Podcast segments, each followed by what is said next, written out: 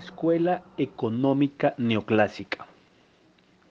La teoría neoclásica es un enfoque económico basado en el análisis marginalista y el equilibrio de oferta y demanda. También es conocida a manera general como la teoría de la utilidad marginal. Entre los supuestos del enfoque está en que el comportamiento de la economía se debe básicamente al comportamiento de los individuos, quienes actúan de manera racional y tratan de maximizar su beneficio económico mediante lesiones basadas en la información disponible. Hoy en día, pues la escuela neoclásica es la escuela predominante entre la gran mayoría de los economistas. Aunque existen algunas o muchas críticas a varios supuestos de, la escuela neoclásica. Frecuentemente la escuela neoclásica se reinventa e ha incorporado nuevas versiones de la teoría neoclásica a esas críticas que le han surgido a lo largo de la existencia. Por ejemplo, la escuela neokeynesiana, que está basada en, los principios neoclásicos, pero también tiene en cuenta los principios keynesianos. La escuela neoclásica surge en 1900 con la matematización de la economía. Inicialmente es importante entender que esta teoría se dio a conocer bajo unas premisas fundamentales, entre las cuales se destacan, en primer lugar, que las personas tienen preferencias racionales hacia resultados que pueden ser identificados y asociados con un valor. En otras palabras, lo que nos afirman los neoclásicos es que los individuos piensan de manera racional y que esa racionalidad con la que los individuos toman decisiones en el mercado se puede cuantificar. Es decir, nosotros desde la escuela neoclásica podemos identificar a cada uno de ustedes cuál es el valor de utilidad que le genera el consumo de un producto. Es decir, que la escuela neoclásica nos permite a nosotros identificar satisfacciones en todos los individuos y sobre todo preferencias.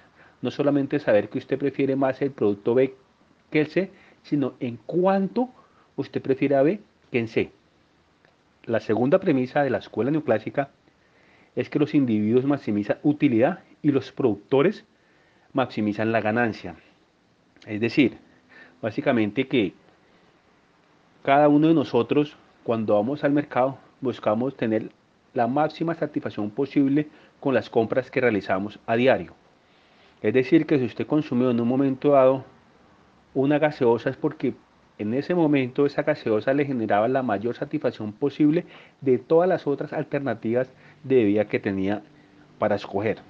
Y en el término de los productores, pues el productor debe maximizar su ganancia, es decir, que el productor siempre va a querer buscar más beneficios, más rentabilidades y minimizar los costos. Y el individuo siempre preferirá mayor utilidad, mayor beneficio en cada uno de los consumos que realice. El tercer premisa de la escuela neoclásica hace referencia en que las personas actúan independientemente y que esa actuación la realizan en base a información completa y relevante del mercado. Es decir, en esta premisa lo que afirman los neoclásicos es que los individuos no se dejan manipular en el mercado. Por eso es que hablábamos en la primera premisa de que los individuos eran racionales. Por eso estamos afirmando acá que los individuos o las personas actúan de manera independiente y que tienen información completa y relevante en el mercado a la hora de hacer cualquier transacción económica. Dentro de las diferentes categorías de la escuela neoclásica encontramos tres grandes clasificaciones. La escuela neoclásica, hay una escuela neoclásica austriaca, la escuela inglesa y la escuela matemática. La escuela austriaca es liderada por Karl Menger, por von Mises y obviamente por Friedrich von Hayek. La escuela inglesa están pensadores como William James y el más conocido de todos, Alfred Marshall. Y en la escuela matemática pues está el, el gran economista y matemático León Guerra y Wilfredo Pareto, el italiano. Estas son, digamos que las tres clasificaciones de la escuela neoclásica. Sin embargo, a pesar de que existen tres categorías de escuela neoclásica, existen o se presentan situaciones que, que las unen.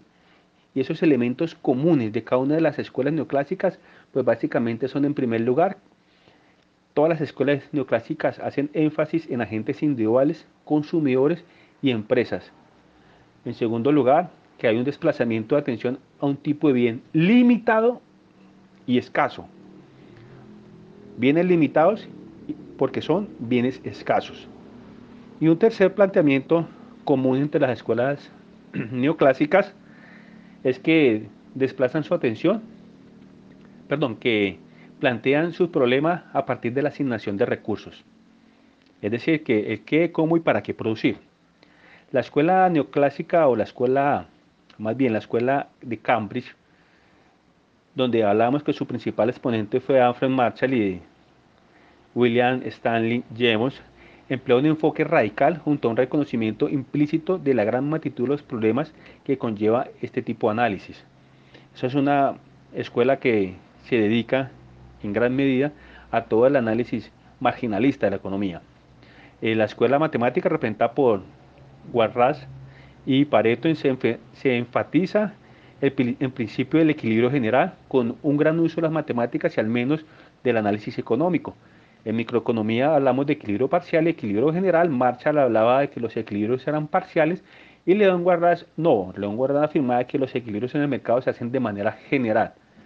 Y la última escuela, la escuela austriaca, la que orientaba Karl Menger y eh, eh, Hayek, Friedrich von Hayek, es una escuela psicológica. Centra su objetivo en el estudio del individuo, en especial en el del consumidor. Y recibiría una importancia enorme teóricamente cuando Hayek recibe el premio Nobel de, Economía. Igualmente es una escuela que se basa mucho en procedimientos experimentales. Como hemos visto, la escuela neoclásica recoge los principios de Adam Smith, en especial el libre mercado, la mano invisible, la disminución o la intervención mínima del Estado simplemente para seguridad y para el tema de, de justicia, que sería la única manera que se justifica la intervención del Estado, y el aporte que le hacen al conocimiento económico es que toman las, las ideas de la escuela clásica y la matematizan. Es decir, la escuela neoclásica es la que generó toda la matematización de la realidad económica y de la teoría, que es lo que hemos visto dentro de, las, dentro de nuestro curso de pensamiento económico. Así que estas son las principales características de la escuela neoclásica. Espero que, que sea de aporte para su proceso de formación. Muchísimas gracias. Feliz día.